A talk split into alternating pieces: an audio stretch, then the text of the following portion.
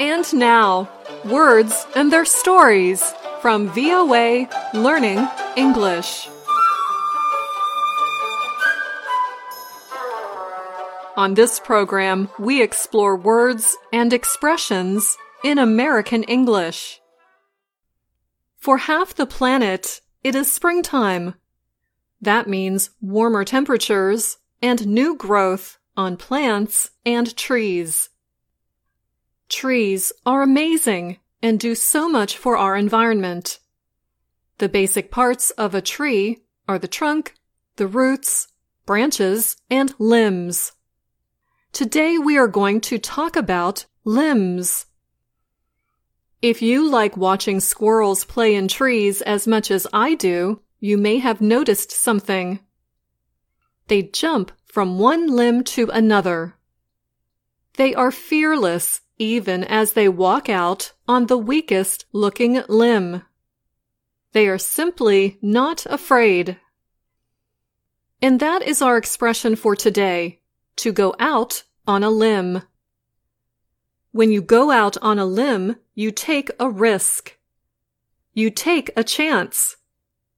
You are brave by doing something that could hurt you. You know when you climb out onto a tree limb, you could fall and get hurt. But here's the thing with this expression. More often than not, the risk is an emotional, social, or political one.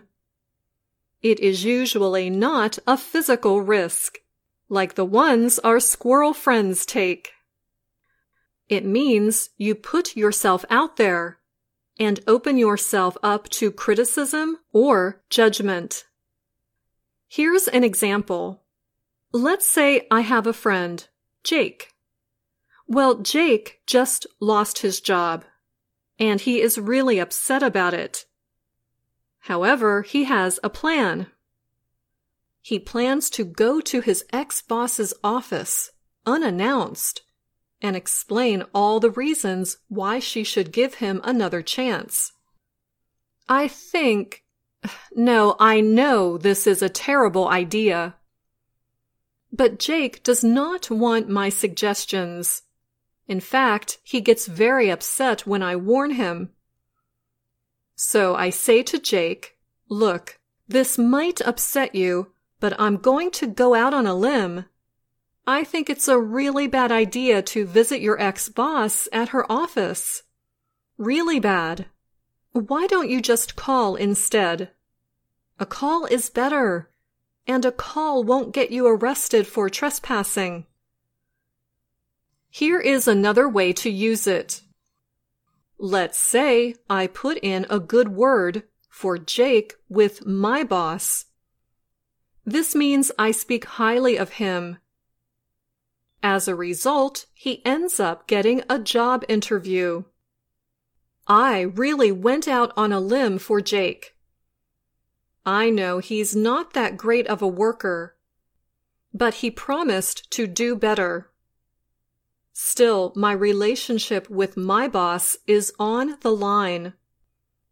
This means it is at risk of being damaged.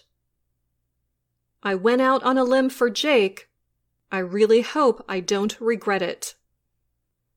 And that's all the time we have for this Words and Their Stories. I'm going to go out on a limb myself and say that VOA Learning English is the best place for you to reach your English learning goals. This is a risky thing to say. One, I don't know your English learning goals.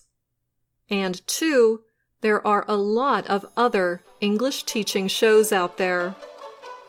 But I really wanted to finish this show with another example for you. Until next time, I'm Anna Matteo.